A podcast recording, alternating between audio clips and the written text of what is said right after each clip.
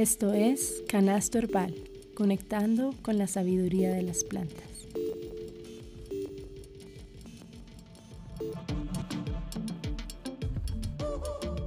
Antes de iniciar, quiero recordarles que ya pueden hacer parte de nuestra comunidad en Patreon. Si se quieren unir y apoyar este proyecto, tenemos tres niveles de membresía. Puedes escoger el que se ajuste más a tus posibilidades. Al ser parte de esta comunidad recibirás algunos beneficios como descargables con tips y recetas, episodios extendidos, sesiones con invitadas de preguntas y respuestas y también tendrás la oportunidad de grabar un mensaje contándonos un poco de ti, el cual compartiré al final de uno de nuestros episodios. Tu aporte asegura que Canasto Herbal pueda seguir produciendo contenido valioso y consciente. De esta forma, con tu contribución reconoces el tiempo de investigación, creatividad, edición y cuidado que dedicamos a este espacio. Para unirte a la comunidad, Solo debes dar clic al enlace que dejo en la descripción de este episodio. Muchas gracias.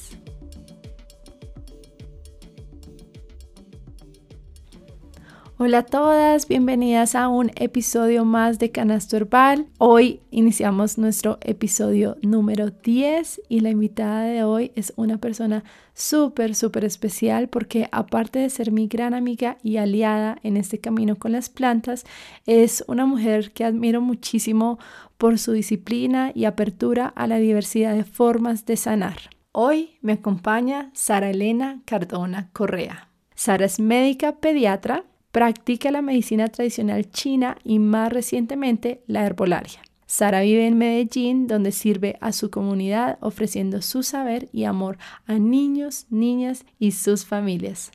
Sari, qué emoción que estés aquí para que charlemos y pues nos cuentes mucho más de ti. Hola Nati, ¿cómo estás? Muchas gracias, gracias por invitarme. Eh, me honra mucho que una amiga tan cercana de verdad, como que sea testigo de, de mi proceso y como que le parezca interesante, chévere y lo quiera compartir. Entonces, gracias por, sí, por esta invitación. Muy feliz de, de que tengamos esta conversación. No, yo feliz de mostrarle al mundo quién eres, porque de verdad cada día aprendo de ti. Entonces, porque, bueno, Sara, como les dije, es muy disciplinada y en las clases siempre yo soy como la distraída y ella tomando notas toda juiciosita. Entonces eh, me toca, ella es a la que acudo cuando se me olvidan las cosas. bueno, Sari, tú sabes cómo empezamos aquí en Canasto Herbal porque eres una fiel seguidora y oyente. Entonces, aquí vienen las preguntas relámpago. Recuerda responder lo primero que se te ocurra. Bueno, el recuerdo más lindo de tu infancia. El recuerdo más lindo de mi infancia, bueno, eh, se me viene a la mente una foto, no es un recuerdo como que tenga en la cabeza, pero sí lo recuerdo a través de una imagen y es como una foto mía, tenía por ahí más o menos cuatro o cinco años, tenía puesto como un trajecito que es como amarillo, que me parece muy lindo, como un overolcito, y estaba en una finca, tal vez creo que en Cartagena, porque en algún momento viví por allá, y esa finca quedaba pues como en el campo, y estaba como rodeada de flores. Entonces creo que ese puede ser un recuerdo, y ah, bueno, y en la foto salía muy sonriente, entonces creo que puede ser un recuerdo muy lindo de mi infancia. Mm, qué hermoso. Si tu vida fuera un territorio, territorio, perdón, ¿a cuál te parecerías? Eh, ¿a cuál me parecería? Mm, bueno, creo que un territorio donde haya mucha agua, mucha, mucha agua, claramente muchas plantas, sí, como, sí, como muchas, mucha agua, muchas plantas. Creo que tal vez me imagino un territorio como donde el clima sea un poco más templado a cálido, probablemente. Sí, me imagino como eso. Se me vienen muchos escenarios a la cabeza. Sí. Bueno, si pudieras darle a una niña o niño solo un consejo, ¿cuál le darías? El consejo que yo les daría es que más que les daría, o creo que sería un deseo mío, es como que ellos pudieran elegir, o sea, les desearía como la libertad de elegir quién quieran ser o quienes vinieron a ser a este mundo. Mm, Qué hermoso. Tres palabras que representen bienestar para ti. Bienestar. Bueno, movimiento, mm, un buen sueño, esa tiene dos, pero creo que sería eso, bienestar para mí y, y alimentación real. Recientemente, ¿cuál ha sido el momento en el que te has sentido más viva y plena? Eh, recientemente, bueno, yo creo que mm, han sido muchos, como varios momentos este año en los que he sentido como que, sí, como tú lo describes, como muy viva y plena. Lo que puedo decir es como que esos momentos, el patrón que ha permanecido en cada uno de ellos ha sido como una sensación de poder ser quien yo soy, ¿cierto? Como de poder ser conmigo misma quien yo soy y también con los demás. Esos momentos han sido en diferentes situaciones, pero creo que, como te decía, el patrón común es ese, como momentos en los que yo digo, esta es Sara, y bueno, Mm. también me estoy entregando a los otros, entonces sí, creo que eso es.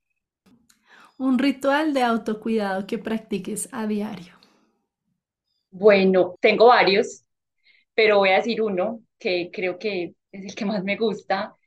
Eh, antes de ducharme siempre me aplico un masaje, pues me hago un masaje con un aceite que lo hago de, pues lo tengo de ajonjolí con manzanilla, que se lo hice yo, pues lo, lo preparé yo. Entonces siempre antes de la ducha, me duch- de ducharme, me aplico pues como ese automasaje en todo el cuerpo. Qué rico. Una herramienta o estrategia que utilizas en los momentos en los que no te sientes bien. Bueno, una, una herramienta que uso en como cuando necesito estar mucho conmigo, que suele, cierto, si son momentos en los que no me siento bien con alguna situación o algo que pase y que prefiero como recogerme un poco, es la escritura. Tengo como una libretica que casi que caso cargo en mi bolso y me gusta mucho como anotar, como sacar eso que me está pasando ahí y leerlo o, o tratarlo de poner en palabras. Entonces creo que es una herramienta que me sirve mucho. Súper buena. Listo, Sari, ya acabamos la primera parte. Y ahora se viene lo mejor. Bueno, ¿cómo te sientes hoy? Hoy bien, me siento bien. Eh, sí, hoy es mi día de descanso, entonces estoy muy bien porque pues como que es un día en el que aprovecho para hacer cosas que me gustan o simplemente descansar. Entonces es súper rico. Bueno, Sari, tú estudiaste medicina, te especializaste en pediatría y has explorado algunas medicinas alternativas, entre ellas la medicina china, eh, ahorita pues como había mencionado antes, la herbolaria, pero cuéntanos cómo ha sido el camino para llegar a donde estás hoy, como qué situaciones pues te llevaron a explorar cada una de estas terapias. Como tú dijiste, yo estudié medicina, medicina occidental, pues o alopática. Después pues trabajé un tiempo y posteriormente me especialicé en pediatría, también basada pues como en la medicina occidental. Eh, pero más o menos hace, mm, yo te diría que tres años, cuatro, tre- tres, cuatro años, empecé como a tener como una inconformidad, digámoslo así, con respecto a lo que había aprendido un poco, también desde una necesidad personal o como desde una búsqueda personal, por querer saber si habían otras formas de sanar, de sanar y también como de mantener la salud, ¿cierto? No solo cuando el, estamos enfermos, sino también cómo hacía para, para tener un buen estado de salud. Y como te decía, también desde mi ser, no solo con los niños y las familias, sino desde la salud propia. Eh, entonces empecé como a, pues como a mirar qué más había y la vida es muy misteriosa, pero muy sabia. Fueron llegando personas que me hablaron de otras alternativas, ¿cierto? Como que, mira, en este lugar hay este tipo de, de, cursos o diplomados donde enseñan como otros, otras alternativas de la medicina. Entonces encontré inicialmente una, un diplomado que se llama Terapias Manuales Ancestrales busqué como de qué se trataba, dije de ancestral, me gusta ese término como de antes, manuales, claro, el tacto, y yo siento que con, por mi historia personal tengo como un tema con, con el tacto, entonces dije, ay, sí, creo que, que eso resuena conmigo. Me metí a mirar pues como el pensum y eran muchas terapias manuales, pero dentro de ellas había una que se llama masaje tuiná pediátrico. Y dije, ah, wow, esto se puede hacer en niños. Entonces dije, bueno, hagámoslo. Entonces, bueno, hice este curso, aprendí pues como varias, varias terapias, varias herramientas desde, diferentes miradas. Cuando ya terminé el curso dije como, bueno, yo quiero como acompañar a adultos también. Y dije, no, creo que me quiero quedar con los niños. Entonces, pues empecé a implementar esta, esta herramienta, que es una herramienta de la medicina tradicional china. La medicina tradicional china tiene varias herramientas que acompañan como sus tratamientos. Este es un tratamiento que generalmente es terapéutico, o sea, quiero tratar alguna condición. También se utiliza en niños sanos para mantener la salud. Y lo que se hace con esta herramienta es que uno hace una digitopresión sobre unos puntos de energía localizados pues en varias partes del cuerpo para tonificar ¿cierto? Una energía o dispersar una energía que queremos pues que como que no esté presente según la patología o enfermedad o condición que tenga el niño. Entonces, así pues es lo que hago ahora con esta herramienta y ha sido muy lindo porque siento que resuena mucho conmigo, que mm, me parece más allá de el efecto terapéutico que pueda tener, es como poder mostrarles a las familias, a los niños, que hay otras formas y también vivirlo no solo como un tratamiento, sino también como una experiencia, ¿cierto? Como que no solo es para tratar, sino que el niño experimente otras cosas también relacionadas con su cuerpo. Y bueno, tú hablas entonces de la experiencia. Cuéntame cómo es esa experiencia para las familias que llegan a tu consultorio. Entonces, mira, mm, ha sido un proceso que pues se trata de mostrar ¿cierto? Como a las personas pues que quieran como mirar también como estas otras formas que se quieran abrir, no todo el mundo pues, eh, como se dice, como que resuena, ¿cierto? Con este tipo de cosas y está bien. Eh, pero las familias que se lo quieren permitir y permitírselo también a los niños, pues es es súper bonito porque es como algo nuevo, como, ay, esto, esto existe, sí, esto existe, ¿cierto?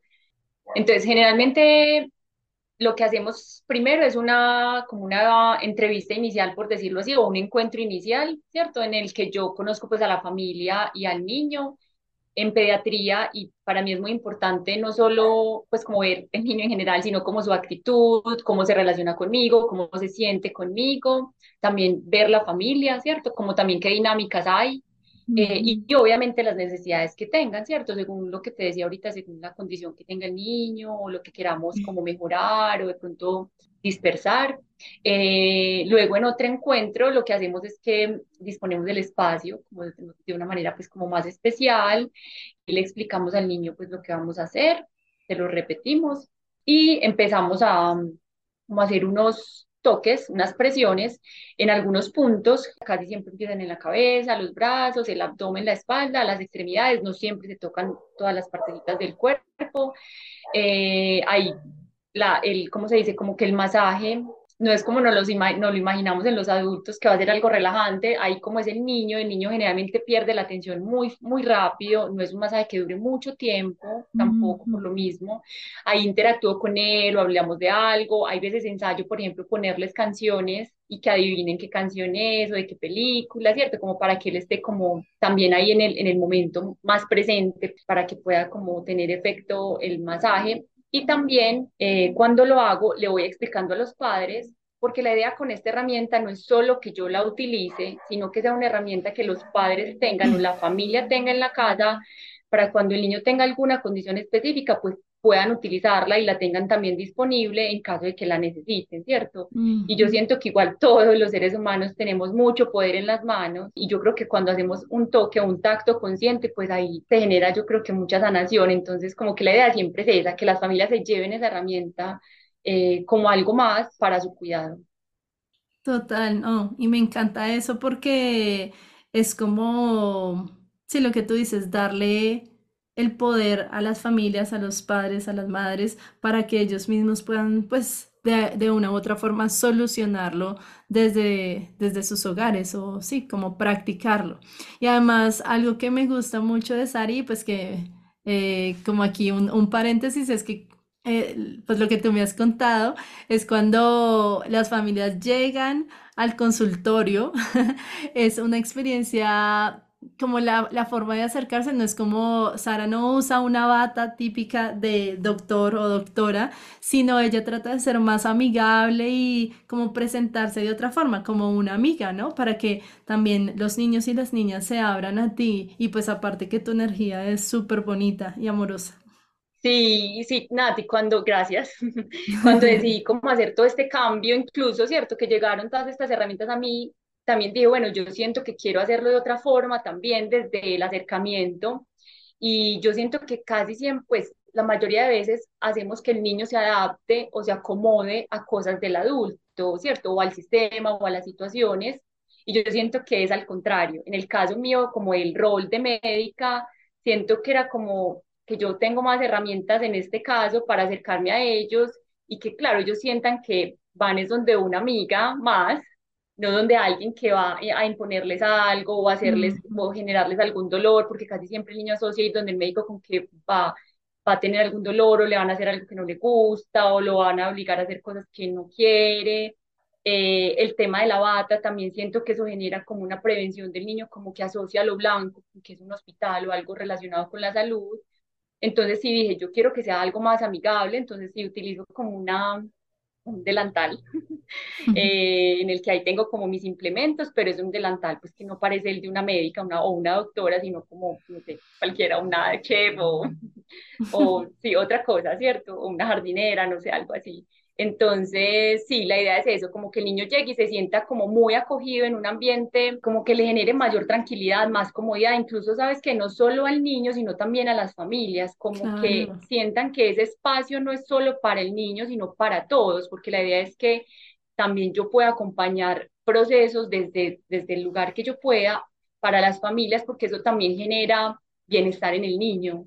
¿cierto? Entonces, para mí también es importante que, que el papá o la mamá se sientan como que vamos a conversar de tu hijo, como de- yo desde lo que yo sé, cómo te puedo apoyar en ese proceso del niño. Ujú, qué chévere, es como una sesión donde toda la familia se nutre.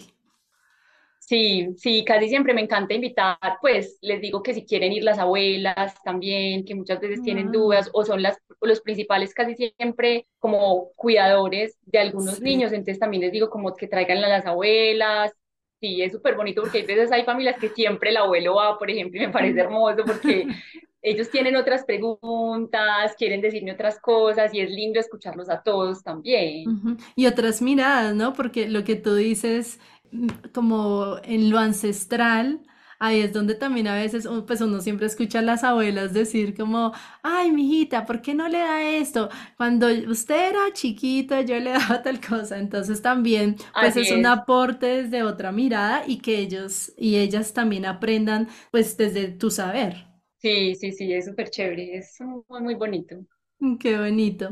Sari, bueno, tú integras dentro de tus sesiones eh, medicina china, medicina occidental, medicina ayurvédica también, ¿verdad?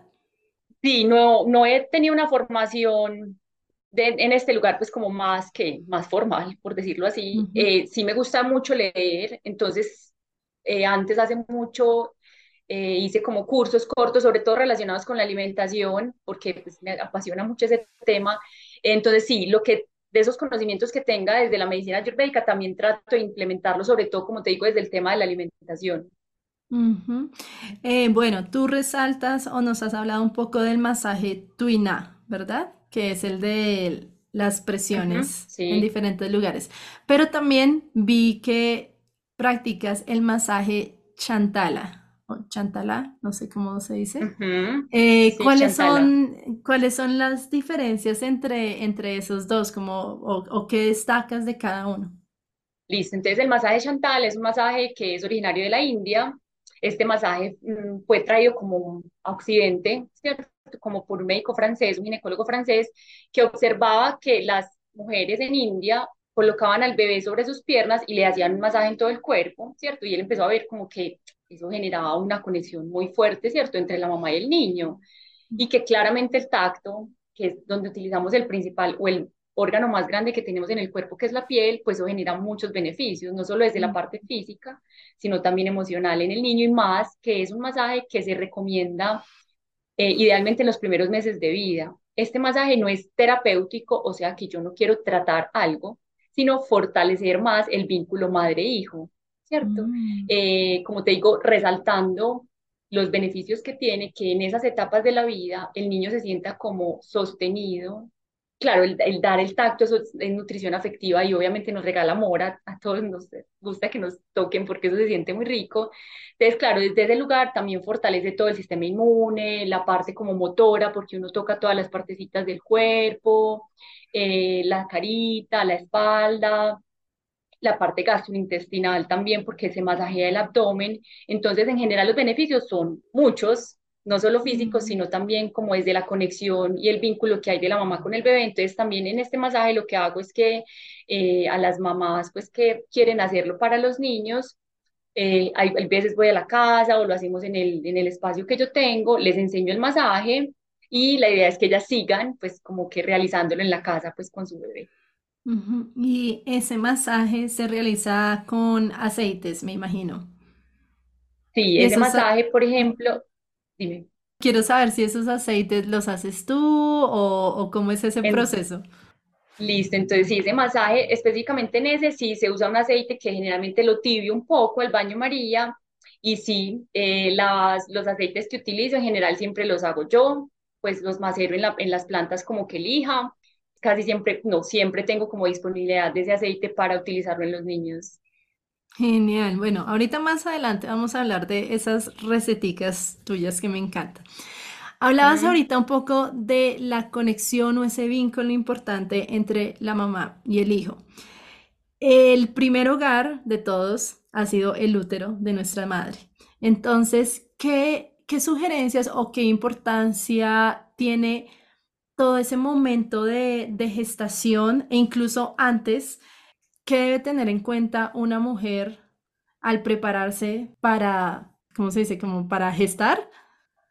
Sí, entonces Nati, pues yo creo que, pues y es así, eso está demostrado que eh, la vida del niño no solo es cuando nace, ¿cierto? En el momento del parto, sino también como la, vida intrauterina, eh, cómo es la vida del niño antes de que nazca, ahí también hay una vida, pues ya hay vida, entonces, claro, todo empieza desde ahí, yo siempre les digo a las mamás, yo no soy mamá, pero por la experiencia y por lo que he visto, hay veces las cosas es fácil verlas desde afuera y siempre trato es como de recordarles, porque yo siento que a mí me gusta mucho utilizar la palabra recordar, porque yo siento que es algo que ya sabemos todos como seres humanos, independientemente si somos mamás o no, pero siento que como seres humanos hay cosas que ya tenemos en nosotros, solo que hay veces se nos olvidan y, bueno, es es importante volverlas a traer.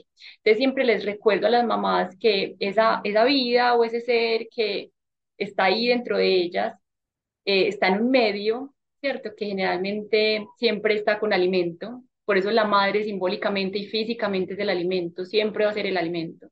Ese bebé está en un medio que es como acuático, entonces todo el tiempo se mueve y aparte todo el tiempo está sostenido, ¿cierto? Entonces siempre les digo que cuando ese bebé eh, y bueno, y siempre hay un sonido, porque siempre hay un órgano de la madre que está, ¿cierto? Que está sonando, su corazón, sus pulmones, su intestino. Entonces siempre les digo que cuando ese bebé nace, eso, eso mismo que ese bebé tenía allá adentro, lo necesita afuera.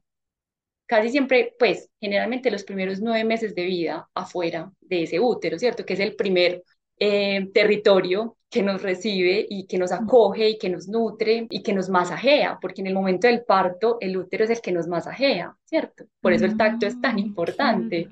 Entonces, claro, siempre les recuerdo eso, como que cuando ese bebé está fuera de ese útero, él tiene unas necesidades básicas y que se satisfacen con cosas básicas, porque yo creo que el ser humano se satisface con cosas muy básicas. Entonces, es eh, alimentarlo, que no solo es desde el alimento, la leche materna, sino también el tacto, el cargarlo, porque se ve todo el tiempo va a querer estar sostenido, va, a querer estar pegado a la madre, pues o al padre también. Yo siempre digo a los papás también que él también hace parte de esto, aunque entre el bebé y la madre siempre es como, hay una diada ahí muy importante por otras razones, pues como el vínculo que se forma, pero siempre les recuerdo eso, que, que eso mismo que estaba allá, también lo necesitamos aquí. Y que el que le garanticemos esas necesidades a ese bebé hacen que él sienta que la vida en este mundo como que es, es, un lugar seguro, que puede confiar, que llegó a un mundo que lo, que lo recibe, que lo sostiene, que lo ama, que lo nutre. Entonces, como que trato de a estas mamás que van a tener hijos por primera vez y también las que ya tuvieron hijos antes, como recordarles eso, como que también es otra historia para los que van a tener hijos, un segundo hijo, tercero, cuarto, como recordarles esto, que eso es lo que necesitamos como seres humanos en esos primeros como meses de vida. Y nos puedes contar, eh, leí que el vaso, antes de nacer, el bebé depende mucho de la función de este órgano y pues por esto la madre debe proveerse de pues alimentos, digamos que, que no sean tan fríos, que no sean crudos, eh, para que se logre como conservar, sí, como que se conserven los alimentos y los, los nutrientes necesarios para que después el bebé pueda también absorberlos. Sí, entonces mira, el vaso desde la medicina china es un órgano que se encarga como de transportar toda esa energía que tienen los alimentos para que lleguen como al resto del cuerpo, ¿cierto? Em, ¿Cierto? Como esa energía que trae los alimentos, como que él dice, bueno, mi función es como que eso llegue bien al resto del cuerpo. Entonces, claro, en este sentido, la madre debe garantizar que, pues, unos alimentos ricos, reales, frescos, ricos en nutrientes, para que eso pueda garantizar que eso, que esa energía que tienen esos alimentos, pues puedan llegar bien, pues al bebé que tiene en el útero. Entonces, por eso, pues obviamente se resalta la importancia de, en, en este periodo de la gestación, como una alimentación muy completa, que tenga la mayoría, casi que todos los nutrientes, para que podamos garantizar que el bebé también crezca de manera adecuada. Y esa energía que los alimentos traen, esa es la energía, la que llaman ki. El ki, eh, sí, es como la energía que se transporta, como que se transporta por todo el cuerpo y que también parte de esa energía no solo viene de los alimentos, sino de otras funciones de otros órganos que tenemos que también ahí se forma, ¿cierto? Entonces, no solo es la parte alimenticia, esa hace parte del ki, sí es una parte de ella. Bueno, cuéntanos más entonces del ki.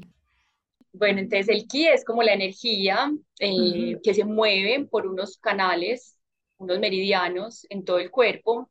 Es una energía que pues como que no vemos, no es algo cierto que tenga materia visual, pero que está dentro de nosotros. Yo casi siempre hablo de que no solo habitamos un cuerpo físico, sino también un cuerpo eh, energético y emocional y espiritual, ¿cierto? Y que también esa energía no solo se nutre de lo que comemos, sino también de nuestras acciones, de nuestros pensamientos, ¿cierto? Como de nuestro descanso, como que son muchas cosas las que influyen en eso, para que por un lado fluya bien y por otro lado, pues sea una energía bonita, por decirlo así, ¿cierto? Eh, también desde la Ayurveda se habla de la energía, pues, pero tiene un nombre que se llama prana, que también es como la energía vital, lo que nos mantiene aquí. Y me encanta esto que mencionas de la energía aquí y el cómo esa energía se alimenta de lo que vemos, lo que comemos como alimento físico, lo que escuchamos.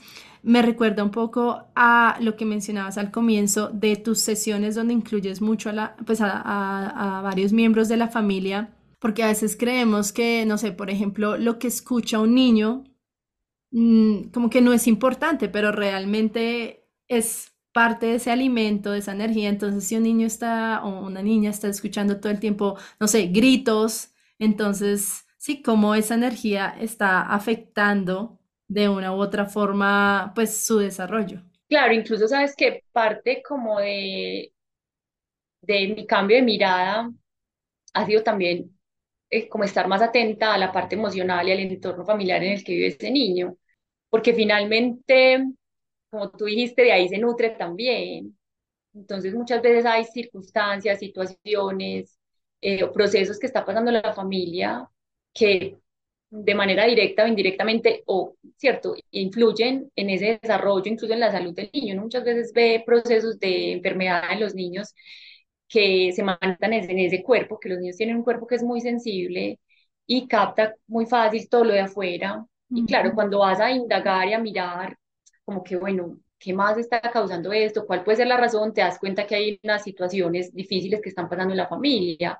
Y claro, no solo ahí nos enfocamos en la parte física, cómo apoyamos, acompañamos esos síntomas de esa enfermedad, sino también qué otras intervenciones se pueden hacer desde la parte emocional, que casi siempre van a ser en la familia y no en el niño. Casi es muy rara a la vez que un niño necesite un apoyo emocional, pues como te digo, como por alguien, pues un psicólogo o algo así, casi siempre es como alguien en el entorno familiar de adultos que necesita ese acompañamiento para que ese niño finalmente también pueda estar mejor. Claro, importantísimo que pues todas las personas eh, o miembros de la familia reconozcan también, ¿no? Que sean conscientes de qué es lo que está pasando, como bueno, mi, mi estrés y mi forma de, de sacarlo al mundo está afectando a, a, pues, a los niños de, de, mi, de mi familia. Entonces, qué bonito que sea una forma holística, no solo de pues, las diversas formas en que tú te acercas a la familia, sino también en cómo alcanza todo tu saber y todo tu amor a llegar a cada uno de ellos. Claro, y mira que cada, pues yo siempre les digo como que todos tenemos situaciones, emociones, unas de pronto negativas o que no nos gustan tanto, pero cuando de manera consciente nos podemos hacer cargo de eso, ¿cierto? Esas situaciones que son difíciles o emociones que son ¿cierto? Que no nos gustan de nosotros, cuando podemos hacernos cargo de eso, no tiene por qué afectar al otro. Y en este caso, pues a los niños, si una mamá o un papá tiene una situación como compleja, como que esto me está haciendo que, no sé, esté más rabioso, más gritón, etcétera, bueno, como conscientemente digo, bueno, ¿qué está pasando en mí? Si yo me, como que me empodero de esa emoción o de esa situación y sé de dónde viene, el entorno no tiene por qué verse afectado. Entonces, no es que no puedan haber situaciones malas, claro, o, o difíciles, todos las tenemos, pero cuando somos, tenemos un poco más de conciencia de eso, pues creo que se hace más llevadero todo también hacia afuera. Total, qué chévere. Sari, tengo amigas que tienen eh, sus, hijos y sus hijas como en la primera infancia. Y creo que pues muchas personas que estamos a veces alrededor de niños nos damos cuenta que los niños empiezan a tener gripa, diarreas, bueno, diferentes síntomas que pues a veces toda la familia termina contagiada, pero leía algo muy chévere en tus publicaciones que me llamó la atención y es la teoría de eh, la medicina china sobre el cambio y el vapor. Sí, como que a veces las mamás se asustan mucho como, ay, mi niño tiene fiebre, ay, le dio diarrea, pero entonces explícale a esas mamás que nos escuchan de qué se trata porque me pareció muy interesante y creo que ayudaría a tranquilizar tal vez a esas mamás primerizas. Claro, el niño pasa por como por unos cambios en su cuerpo y en su parte energética, ¿cierto? Lo que te decía ahorita, no solo somos un cuerpo físico. Y hay algunos órganos del niño que todavía no están del todo maduros, casi siempre en los primeros dos años de vida. Entonces, generalmente entre el yo te diría que más o menos entre los 10 meses y los 2 años, el niño pasa por un proceso en el que su sistema inmune está un poco deprimido, ¿cierto? Como disminuido. Eh, y aparte hay un, algunos niños que están expuestos como al, al ambiente cuando empiezan, digamos, el jardín infantil. Y eso hace que, por un lado, mi cuerpo no esté del todo tan fuerte para como combatir ciertos procesos. Mi parte energética está como enfrentándose a un proceso nuevo que es conocer otros niños o otro mundo y eso me genera un estrés positivo, ¿cierto? De cierta forma es un estrés, pero positivo. Y aparte estoy con otros niños que están en, como en la misma situación. Entonces eso genera que el niño esté más predispuesto a tener procesos infecciosos que son infecciones como que son recurrentes, la mayoría de ellas van a ser infecciones respiratorias o gastrointestinales, la mayoría, es muy poco, pues como que un niño tenga procesos eh, infecciosos más graves, que ya ahí es como otro tema y es otro enfoque. Pero en estos niños que tienen como infecciones recurrentes de la infancia, casi siempre la mayoría de esas infecciones van a ser infecciones virales. Y en las infecciones virales, el tratamiento básico siempre va a ser como el manejo de síntomas y los cuidados en la casa. O sea, un papá puede saber cómo manejar a su niño en la casa con cosas muy básicas, no utilizar como medicamentos complejos o, antibióticos, que muchas veces vemos como que les, les dan antibióticos para infecciones y, y, la mayoría de veces te puedo asegurar que no son necesarios. Entonces, sí, estos procesos son esperables. A mí no me gusta utilizar la palabra normal, porque no hay cosas que no podemos normalizar, sino esperar que el niño a esa edad va a pasar por eso. Y bueno, ¿cómo lo acompaño? Sabiendo también muy bien que siempre le resalto a los papás como los signos de alarma, o sea, qué cosas a mí me dicen como, no, esto no, esto se está saliendo de la, del, como el proceso normal de enfermedad y se está convirtiendo de pronto en algo que se puede complicar. Eso siempre también es importante que la persona, el médico que los acompañe, pues le pregunten o, o se los mencione para estar atentos en la casa. Y además que es algo que va a ocurrir con frecuencia, ¿no? Yo veía que esto Sí, de el, el cambio y la transformación de esos órganos es algo que va a ocurrir cada 32 días, entonces son 10 veces al año. Eh, entonces, bueno, y a- háblanos un poco también pues de lo de la fiebre, porque una vez me mencionaste, yo no, no sé bien cuál es el número en que uno se No, debe alertar, preocupes. pero porque sí, sé que muchas veces son como, no, tiene la fiebre en tanto, pero la fiebre es un, un signo de, cuéntanos. Entonces, entonces la fiebre es un mecanismo que tiene el cuerpo. Cuando hay un proceso infeccioso, va a haber fiebre, ¿cierto? Que es una alza de la temperatura. Eso que indica que el sistema inmune está haciendo su trabajo, ¿cierto? ¿Qué significa eso? Que el cuerpo está sacando como todos sus soldados para combatir algo que está sucediendo. Por eso siempre que, generalmente cuando hay un proceso febril, en niño hay dos situaciones que van a ocurrir casi que en la mayoría de niños, y es que baja el apetito y baja la energía. Eh, claro, si el cuerpo está combatiendo y sacando todo su, sí, sí, todo su, su armamento, por decirlo así, al cenar eso, al cenar, para, para combatir el virus que esté, que esté invadiendo, pues, o que esté generando la enfermedad, esa energía que antes utilizaba para procesar todos los alimentos y para el, ¿cierto? Para ingerirlos, para degradarlos, pues la va a invertir en este, en esta situación que está sucediendo y también la energía. Entonces el niño se va a ver como más apagado, ya no va a querer jugar, eh, porque su energía está invertida en otra cosa. Entonces siempre les digo a los papás que esto es algo esperable también, que pasen estas dos situaciones. Y siempre les recomiendo que, por un lado, permitan que el niño descanse, ¿cierto? El cuerpo también necesita reposo como para reponer, por decir, esa, esa energía y permitirle al cuerpo que también tenga su tiempo en el que va a demorar en, en resolver lo que está pasando. Y por otro lado, que eh, en cuanto a la alimentación, que tratemos de ofrecerle al niño como alimentos que sean de fácil deglución, o sea, que el niño trague muy fácil, líquido todo el que el niño pueda ingerir para evitar que se deshidrate y que las porciones, como te digo, sean más pequeñas y como más seguidas. Y así obviamente permitir que el niño pues esté alimentando durante este tiempo, eh, pero sin obstruir, por decir, eh, el otro proceso que está pasando, que muchas veces también lo que pasa es que los papás obviamente se angustian y, se angustian y es algo súper entendible, eh, como que niño, ¿por qué no se alivia ya? Y yo también les digo que el cuerpo tiene un tiempo, ¿cierto? Nosotros tenemos un tiempo, pero el cuerpo también tiene sus tiempos y que a la enfermedad toma un tiempo en, en procesarse, en que el sistema inmune saque sus células y se defienda, en que entonces este virus sea encapsulado, degradado y enterrado, por decirlo así, y que empiece como el periodo de convalecencia en el que el niño empieza a ganar nuevamente energía, apetito, eh, y que eso toma más o menos entre 5 a 7 días, que eso no es como un periodo tan corto.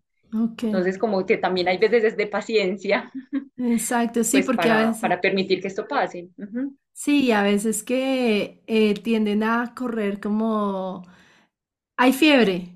Me voy a la farmacia a comprar una pasta a ver qué es lo que primero le puede bajar la fiebre. Entonces, ante esa reacción eh, rápida, en vez de ir a comprarse, no sé, un antibiótico, no sé cuál es la, la pasta, la medicina química que baje la fiebre, ¿qué opción les puedes dar? Como aparte del tiempo, En- ¿no? De calmarse, denle tiempo, ¿con qué se pueden apoyar? Mm, ah, voy a mencionar pues como desde el tema de las plantas, como generalmente, como te decía ahorita, a los papás, a los padres que están abiertos y que se permiten estas cosas y que sintonizan con estas, estas herramientas, entonces generalmente les digo, em, yo generalmente no les recomiendo el baño, que bañen al niño, sino como que lo desabriguen, pueden colocarle compresitas. Esas compresas, hay dos plantas que me gusta utilizar generalmente, que son la lavanda y la menta Como para acompañar ese proceso febril y que eso puede como ayudar a no a bajar, porque yo digo, la fiebre no se va a bajar porque la fiebre va a estar pasando porque hay algo que está pasando, pero sí como a mejorar esa sintomatología que le da a los niños, que generalmente es que les da, se les acelera mucho el corazón la respiración también se acelera, les da pues como escalofríos y eso es incómodo, ¿cierto? Para cualquiera eso es incómodo y más para un niño. Entonces, siempre me, me apoyo como en estas dos planticas, incluso también puede ser si el niño toma pues como una agüita en una infusión leve eh, de menta, ¿cierto? No muy concentrada, sino más bien suave, también puede ayudarles como, como con este proceso febril. Entonces, esas dos mm. planticas son como las que uso en estos casos. Genial, me encanta. Así que no se alarmen, ya saben, tengan ahí más bien su kit de, de plantitas. Y bueno, ante, ante todas estas situaciones de fiebre, diarrea, ¿qué tips o hábitos pueden adoptar las familias para construir un sistema inmune fortalecido? Entonces, Nati, yo estoy convencida que la alimentación como que es la base de casi que todo, ¿cierto? Entonces siempre les digo, como que hay unos nutrientes que a mí me parecen como fundamentales, pues como en la alimentación que siempre hay que tener presentes y que como te decía ahorita, muchas veces como por la, el afán del día a día, lo que he visto es que hay mamás que tienen estos hábitos como muy pues presentes en su cabeza, pero por el afán de que se nos van en los días, por las tantas, eh, ¿cómo se dice?, como tareas que las mamás muchas, muchas veces tienen que hacer, se les olvida como tenerlos ahí. Entonces, uno es la vitamina C, como tratar de tener en la alimentación siempre alimentos ricos en vitamina C. Eh, la vitamina D, que recordar que la principal fuente que tenemos es el sol, una exposición más o menos de 10 minutos. Eh, la vitamina E, que la obtenemos principalmente en el aceite de olivas, entonces como que siempre las grasitas que usemos sí, para cocinar sea el aceite de olivas y siempre una alimentación como muy variada, ¿cierto? Que el niño tenga en su plato casi que un arco iris eh, y tenga la, la, principal cantidad de nutrientes. Hay algunas como vitaminas que ya eso lo miro como muy específico en cada familia, si llevan una alimentación basada en plantas o no, ¿cierto? Porque hay unos nutrientes que ahí habría que mirar ah, cómo los están como llevando pero yo te diría que una alimentación variada, con estos nutrientes como muy presentes, eh, uno, un tiempo de sueño como adecuado según la edad de cada niño, porque hay unas horas recomendadas según la edad de cada niño, que haya movimiento, obviamente los niños se mueven, pero yo también tengo, siento que la energía no es estática, sino dinámica y también se tiene que mover la energía, entonces que haya movimiento. Y como lo mencionamos ahorita, como que el entorno en el que el niño esté sea un entorno eh, pues sano desde la parte emocional, en la medida de lo que se pueda, porque como te decía, los papás también son humanos en construcción y también pasan por dificultades, pero en la medida que se pueda también que el niño tenga como un entorno sano. Eh, obviamente también como en los periodos en los que, por ejemplo, hay cambios en el clima, que empieza el invierno, pues tener precauciones de de pronto no sacar al niño cuando esté lloviendo mucho o haya fuertes corrientes pues como de viento.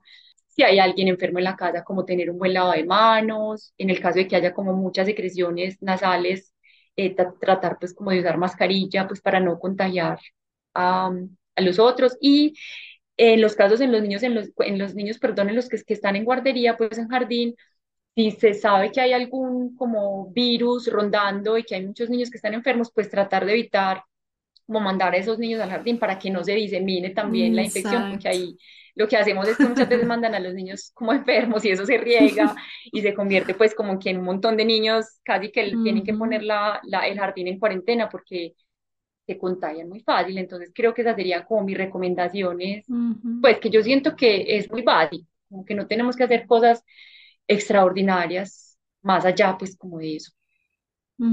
Sí, que a veces creemos que, no sé, que uno tiene que ir a buscar quién sabe qué herramienta para mantener al niño sano o, qué vitamina costosa, pero realmente todo está en ir a una plaza de mercado y buscar variedad de alimentos nutritivos, como dice Sara, vitamina C, vitamina D, vitamina E.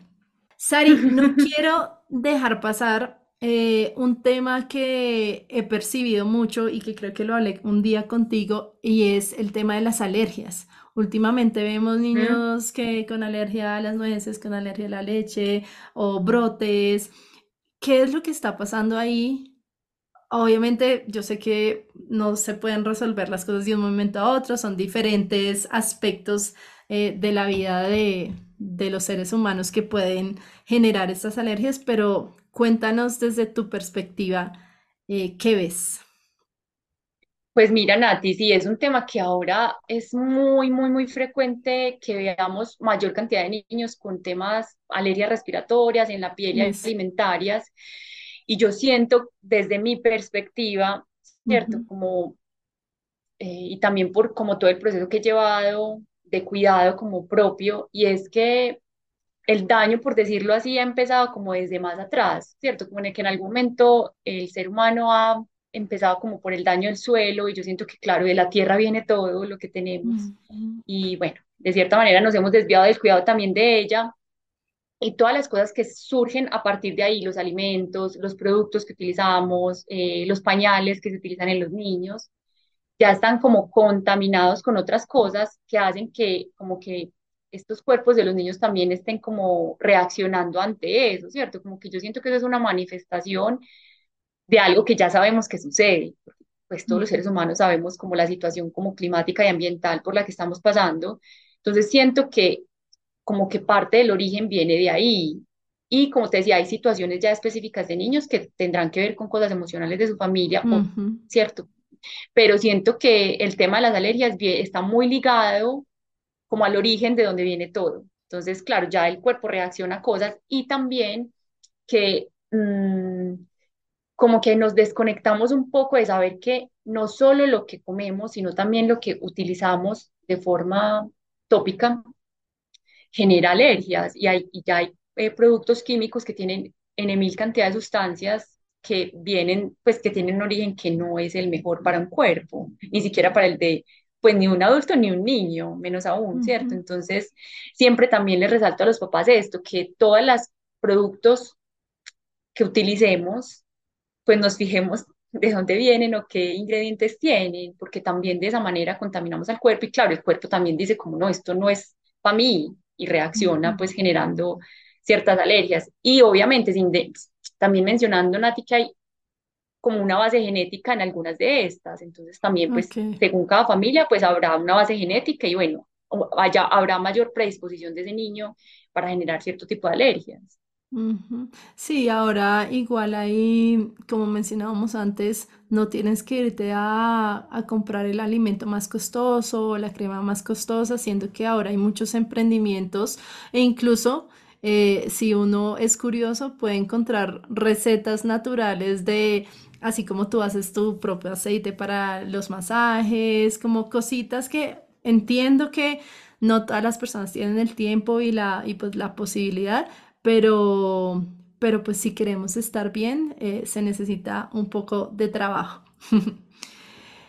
Y Sario, bueno, yo sé que una de tus plantas aliadas es la manzanilla.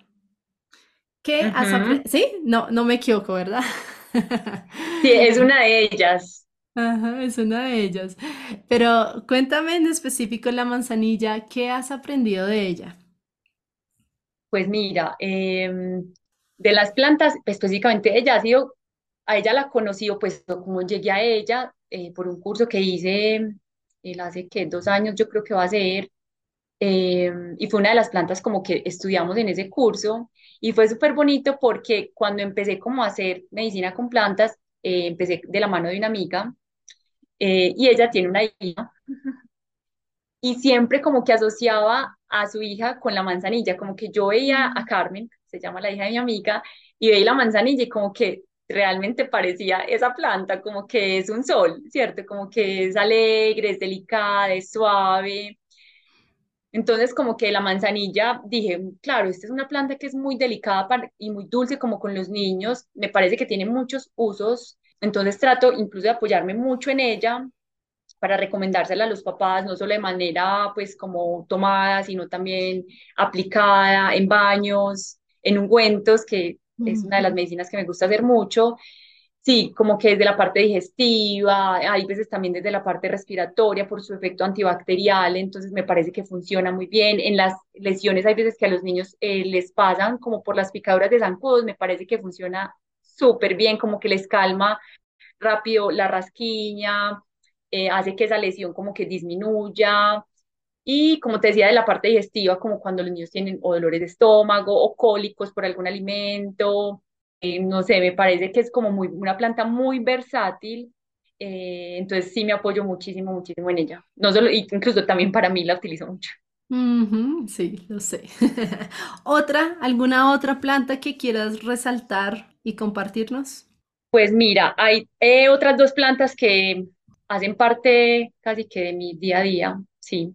Otra es el toronjil, que también me parece una planta que mm, me parece muy útil y muy fácil de usar también en los niños y ta- incluso también por su sabor, porque es un sabor rico, como fácil de que los niños ingieran.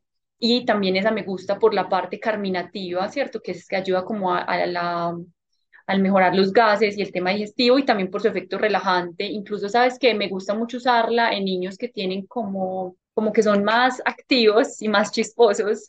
No quiero poner como nombre a ningún diagnóstico porque casi no me gusta cuando les ponen como unos diagnósticos a ciertos niños, pero digo, por eso menciono que cuando son niños como que están más activos de lo normal, entonces me gusta utilizarla como en ellos, siento que les ayuda mucho, incluso hay estudios científicos que, que apoyan, que ayudan, pues que, perdón, sugieren esta planta en estos casos. Y sabes que también como en niños que están pasando por situaciones familiares como de algún duelo, por alguna separación de los padres, porque se fue un amiguito a vivir a otra parte, porque una profe se fue del colegio, porque una mascota pues como que se fue o se les murió. Me gusta apoyarme en el tronjil porque, como tú sabes, es como que el toronjil es como un abrazo para el alma, entonces me gusta apoyarme en ella. Bueno, y la otra planta que es como una aliada, más como para mi cuidado, es la avena sativa. Es una planta que me gusta muchísimo.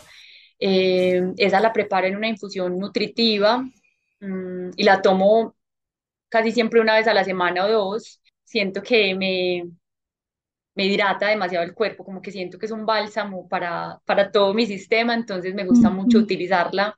Y también hace poco estaba creando como unas mezclas para apoyarme, apoyar el sueño de los niños y la, la avena sativa también se ha visto como que tiene un efecto en el sueño, entonces en unas almohaditas que he hecho con plantas, pues he utilizado esta planta mezclada con otra que, ya luego verá, mirará, verán que, cuál es la otra, porque me gusta como esa mezcla que tienen como en su aroma. Entonces, bueno, esa es otra de las plantas que me gusta mucho utilizar.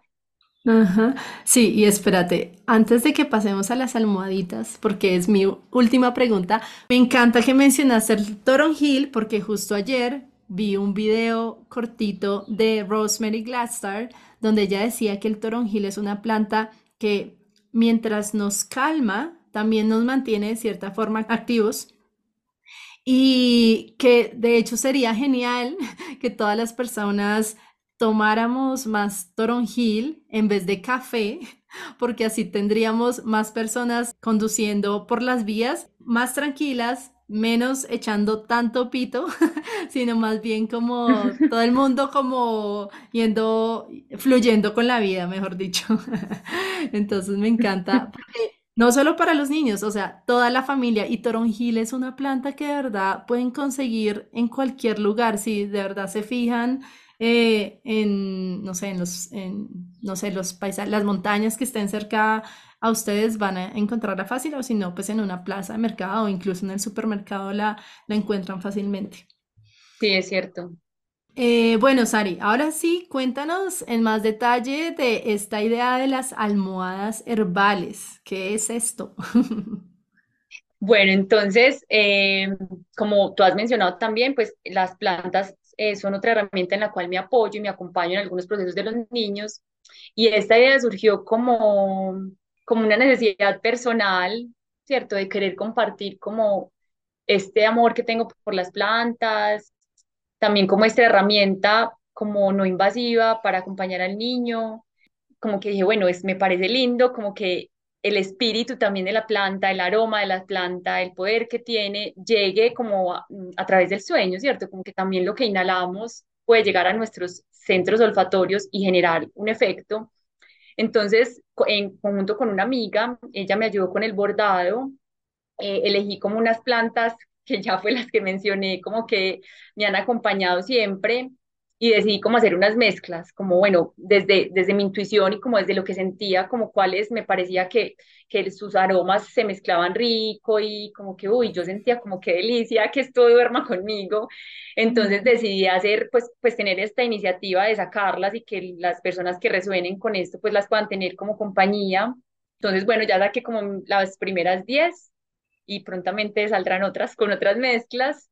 Eh, y también claro, que el bordado que tuviera la almohadita, obviamente hiciera referencia pues a, algunas de estas plantas que me gusta utilizar. Entonces, bueno, sí es como algo que quiero como compartir, que como te decía, no solo como una herramienta, sino también como apelando un poco a lo que yo, que, a lo que yo soy, como que este tipo de cosas es como que también lo que Sara es, y siento que eso es como también el regalo que a mí personalmente me han dado las plantas, como poder encontrarme también en ellas, en su espíritu y decir, claro, yo también soy esto, eh, y también quiero dar esto al mundo, no solo desde Sara como pediatra, sino desde la persona que soy yo. Entonces, bueno. No, y además me haces pensar como, me imagino que esas almohadas, esas almohaditas las ponen como al lado de la almohada, ¿sí? O... Sí, al lado de la almohada, pues como en la camita del niño, y los niños pues con los que son menores no se debe utilizar almohadas pues, en la cabeza, entonces la idea es como colocarlas en un ladito de la cuna, eh, o pues en los niños más grandes se utilizan almohadas, yo por ejemplo a veces la pongo dentro de mi, la funda de mi almohada, o al ladito pues en la mitad de las almohadas, o en la mesa de noche también puede funcionar, eh, eh, sí. Y, e incluso, sabes que también las recomiendo como que las pongan al baño María sin que la almohada se humedezca, porque ahí humedece las plantas, aunque tiene un doble cubrimiento. Si humedecemos las plantas, pues ya se van a dañar, ¿cierto? Porque están secas. Pero también, por ejemplo, en una rejillita o en un sedazo que no, como te digo, que no moje las plantas, por ejemplo, en procesos de dolores de estómago o de dolores en las piernitas por algún golpe o algo, siento que también puede funcionar. Genial, además es como, no sé, es que me imagino esa almohadita en la cama, es como unas haditas acompañando tu sueño. Me parece súper Sí, bonito. total, total. Sí, es muy lindo, es así, tal cual lo dices. Genial, Sari. Bueno, pues, ¿tienes algo más que quieras compartirnos hoy antes de despedirnos? Nati, pues no, lo que te decía ahorita, que yo siento que mm, siempre recordemos que estamos hechos de todo lo que habita este universo, que observemos, que tratemos de observar más allá de lo que vemos, que tratemos de volver a lo básico para acompañar nuestro cuidado, que recordemos que nuestro cuerpo es el primer territorio y es como el templo que tenemos para habitar nuestro ser y nuestro espíritu y que ese cuerpo pues como que también necesita y quiere recibir lo mejor que le podamos dar, no solo desde el alimento, sino también desde el alimento que nutre nuestra alma y nuestro, y nuestro espíritu.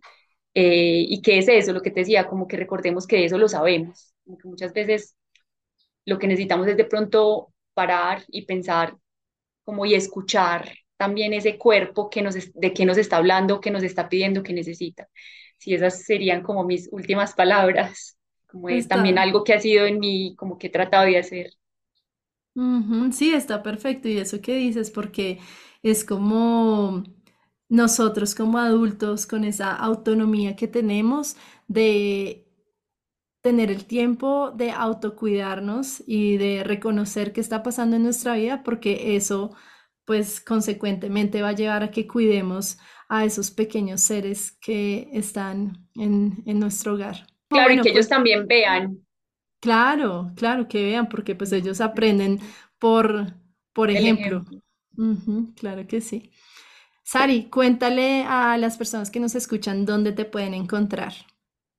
En Instagram aparezco como Sara Elena Cardona. eh, ahí pueden ver como las publicaciones que hago. Generalmente es una cuenta que hablo de esto, más o menos. No me enfoco mucho en el tema de la pediatría, como específicamente hablando de enfermedades y eso, sino como que me gusta también compartir otros temas que me interesan incluso de manera personal o escritos que a veces he hecho yo misma. Y ahí están pues como mis datos de contacto en el en caso de que las personas pues resuenen con algo que hago y, y quieran pedir como alguna cita o algún acompañamiento, ahí me pueden buscar. Aparte de eh, ir y tener una sesión contigo presencial, ¿también tienes sesiones virtuales? Sí, también puede, podemos hacer una, pues, acompañamientos virtuales eh, sí, según como las necesidades, pues como que tenga la familia, eh, de algún caso como específico, sí, o desde la alimentación también a veces me, me piden mucho como acompañamientos, entonces sí, claro que también hago citas virtuales. Perfecto, genial, Sari. Muchísimas gracias por tu tiempo. Es un honor de verdad escucharte, eh, tener una conversación más profesional contigo, porque nosotras siempre molestamos, parecemos hermanas, eh, siempre echando chiste y haciéndonos un poquito de bullying, pero desde el corazón. Sí, yo sé, yo sé, no, gracias a ti, de verdad, que es como que dije, wow, me encanta que pues como que mis amigas me manifiesten también su admiración porque aparte es propia, pero me parece lindo como que las amigas sean las primeras que vean también los procesos que, he vivido, pues desde mi parte personal y ahora desde mi parte profesional. Entonces, gracias por valorarlo y hacerlo visible también. Claro, demasiado valioso para este espacio y todas las personas que nos acompañan. Te quiero, Sari. Yo también a ti. Chao, cuídate. Un besito.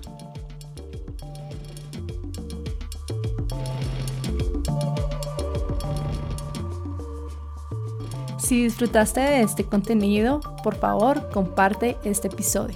Recuerda darle clic al botón follow o seguir. Si estás escuchando Canasto Herbal en Spotify y desde tu teléfono, por favor déjanos 5 estrellitas. Esto ayudará a que otras personas encuentren el contenido. Nos puedes encontrar en Instagram como arroba canasto La música de este episodio hace parte del álbum A Guide to the Bird Song of South America, un proyecto del colectivo Chica Chica que busca recaudar fondos y crear conciencia sobre las aves en peligro de extinción en este continente. Les invito a escuchar el álbum y apoyar este proyecto. El enlace lo encuentran en las notas de este episodio. Gracias por escucharnos y recuerda, las plantas nos cuidan.